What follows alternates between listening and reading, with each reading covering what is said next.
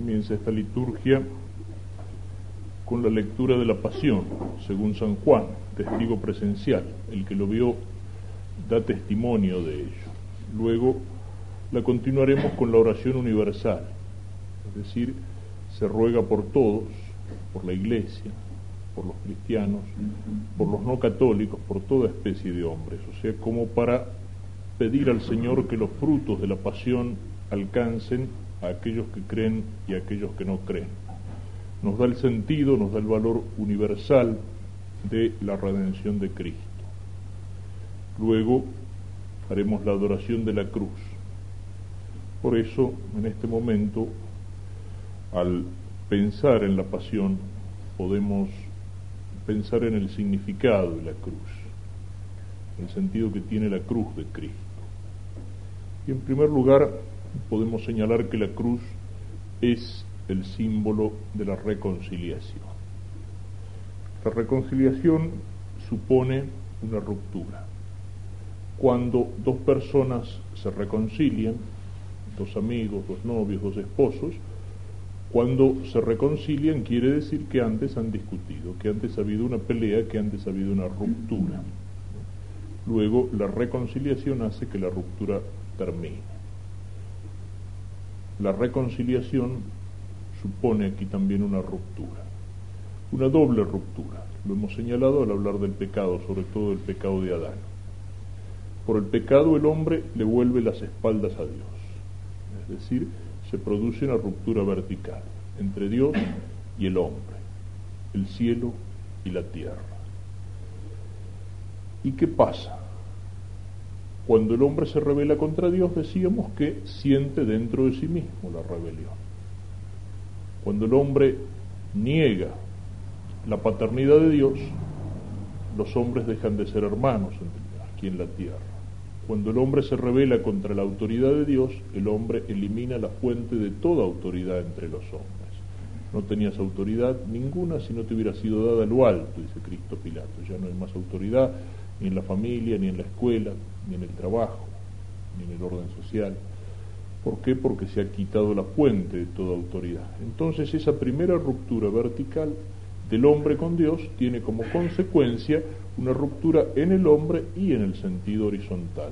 También lo indicábamos ayer.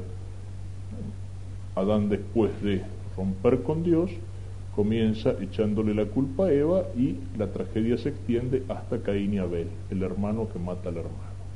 La ruptura que trae el pecado entonces es doble, en el cielo, entre el cielo y la tierra, entre Dios y el hombre, y la ruptura de los hombres entre sí. Rompemos con el Padre, dejamos de ser hermanos para pasar a ser enemigos. Cristo viene para reconciliarnos, es decir, para soldar esa doble ruptura y la cruz es un símbolo de esa reconciliación.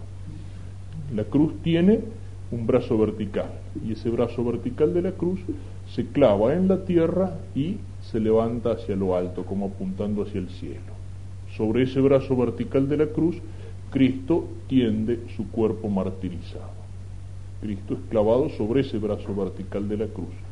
Cristo, el cuerpo de Cristo martirizado, es como un puente que vuelve a unir el cielo con la tierra, a Dios con el hombre, al Padre del cielo con los que nuevamente aquí en la tierra vuelven a ser por el sacrificio de Cristo hijos de Dios. Y luego la cruz tiene un brazo horizontal. Sobre el brazo horizontal de la cruz, Cristo extiende sus brazos. Ya hemos hablado de ese gesto al mencionar al Padre del Hijo Pródigo que sale a su encuentro con los brazos abiertos. Cristo extiende sus brazos sobre el brazo horizontal de la cruz como en el gesto que quiere abrazar a todos, es decir, hacer que los hombres que por el pecado han llegado a ser enemigos vuelvan a reconciliarse. Reconciliación en el sentido vertical, el brazo vertical de la cruz que une a Dios con el hombre, al cielo con la tierra. Reconciliación horizontal, el brazo de la cruz donde Cristo extiende sus manos para volver a reunir a todos los hombres en uno. Pero, fijémonos una cosa, el brazo horizontal de la cruz no se sostiene en el aire, está clavado sobre el brazo vertical de la cruz y se apoya en él. La reconciliación es antes que nada reconciliación del hombre con Dios, que elimina el pecado. Y solamente sobre esa reconciliación es posible la reconciliación entre los hombres.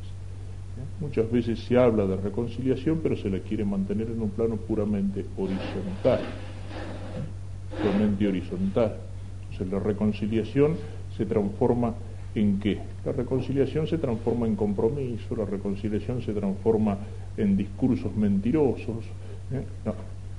solamente sobre el brazo horizontal de la cruz si éste está clavado en el brazo vertical. La reconciliación supone una restauración del amor.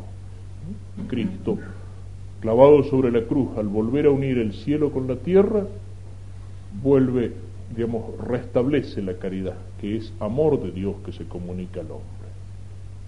Y la caridad es, en primer lugar, el primer mandamiento, va a decir Cristo, amar a Dios por sobre todas las cosas, con todo tu corazón, con toda tu alma, con todas tus fuerzas.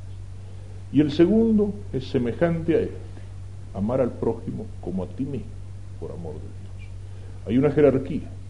El primer mandamiento es el que ha sido restablecido por la dimensión vertical de la caridad amar a Dios por sobre todas las cosas, con toda tu alma, con todo tu corazón. Pero si amamos a Dios de esa manera, no podemos dejar de amar a aquellos que Dios ama. El segundo es semejante a este. ¿Por qué?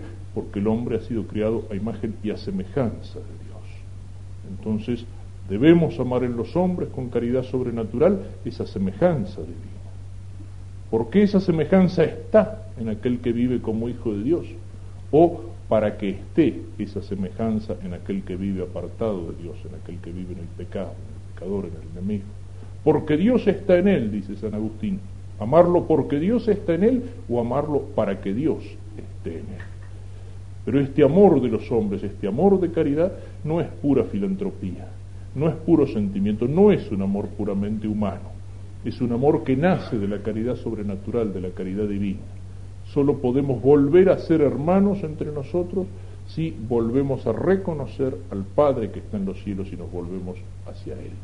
La caridad con la cual amamos a los hombres nace y se apoya en la caridad divina, así como el brazo horizontal de la cruz es símbolo de la reconciliación, porque está clavado sobre el brazo vertical de la cruz que une nuevamente al cielo con la tierra, a Dios con el hombre.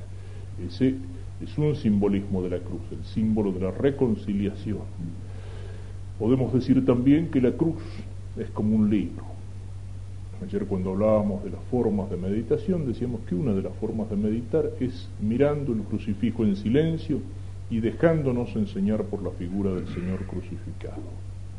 La cruz es como un libro, es como un libro que nos muestra.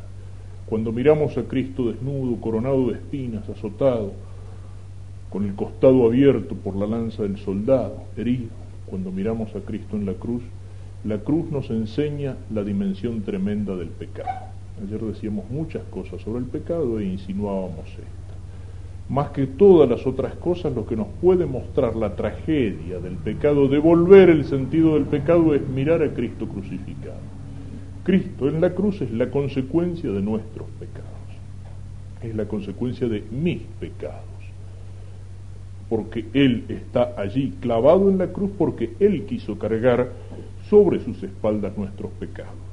Con tanta fuerza lo decía la primera lectura, la profecía de Isaías sobre el servidor sufriente, que habla de Cristo siglos antes de su encarnación.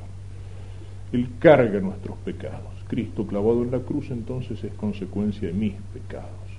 Es cierto que la crucifixión tuvo ejecutores y tuvo responsables materiales, pero todos nosotros de alguna manera estábamos allí. Y cada uno de nosotros mirando la cruz puede decir, yo estaba allí entre aquellos que gritaban, crucifícalo. Yo estaba entre aquellos que se burlaban de él, que lo coronaban de espinas, que lo azotaban. Yo he estado entre aquellos que lo clavaban en la cruz. La lanza que el soldado dirige al corazón de Cristo es empuñada por mi mano también. Es decir, por mis pecados de alguna manera he estado presente en la cruz he estado crucificando a Cristo, he estado burlando de Él, lo he estado escupiendo, gritando que lo crucifique. Entonces la cruz me muestra la enorme tragedia del pecado. Y eso es lo que tengo que sentir en primer lugar cuando miro la cruz. Pero ese libro de la cruz tiene como dos caras. Y mirándolo yo puedo decir, Cristo está en la cruz por mí. Y eso significa por mis pecados. Pero también mirando a Cristo en la cruz puedo decir, Cristo está en la cruz por mí. Y eso significa por mi amor. La cruz me muestra la dimensión tremenda del pecado, pero la cruz me muestra también la dimensión infinita del amor de Dios que carga sobre sus espaldas mis pecados, que perdona mis pecados. La cruz tiene en su centro a ese corazón de Cristo, que atravesado por la lanza del soldado da, como lo dice el testigo presencial, sangre y agua, símbolo de los sacramentos de la iglesia, dice el prefacio del Sagrado Corazón. Y toda la tradición de la iglesia dice místicamente que la iglesia nace del corazón de Cristo abierto en la cruz. Pero ese corazón nos dio sangre y agua, es decir, linfa o algo así, porque ya no quedaba más sangre en ese corazón. Es decir, el Señor no le bastó hacerse hombre, sino que el Señor quiso morir en la cruz y quiso morir en la cruz derramando hasta la última gota de su sangre. Entonces, lo repito, cuando miro la cruz puedo decir, pensando en la consecuencia de mis pecados, Cristo está en la cruz por mí, por mis pecados. Pero mirando al mismo tiempo que es el amor infinito el que lleva a Cristo a la cruz, puedo decir, Cristo está en la cruz por mí. Es decir, por mi amor, porque me amó y porque me amó quiso cargar sobre sus espaldas mis pecados y porque me amó, Cristo quiso morir en la cruz para abrirme las puertas del cielo, morir en la cruz para lavar, ¿eh? la inmundicia de mi alma con el agua y con la sangre que nace de su corazón abierto. Miremos entonces hacia la cruz, que la cruz sea para nosotros como un libro.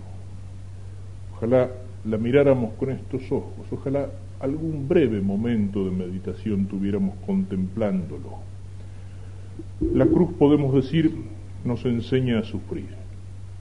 San Pablo decía en la carta a los Colosenses, capítulo primero, suplo o cumplo en mi cuerpo lo que falta a la pasión de Cristo.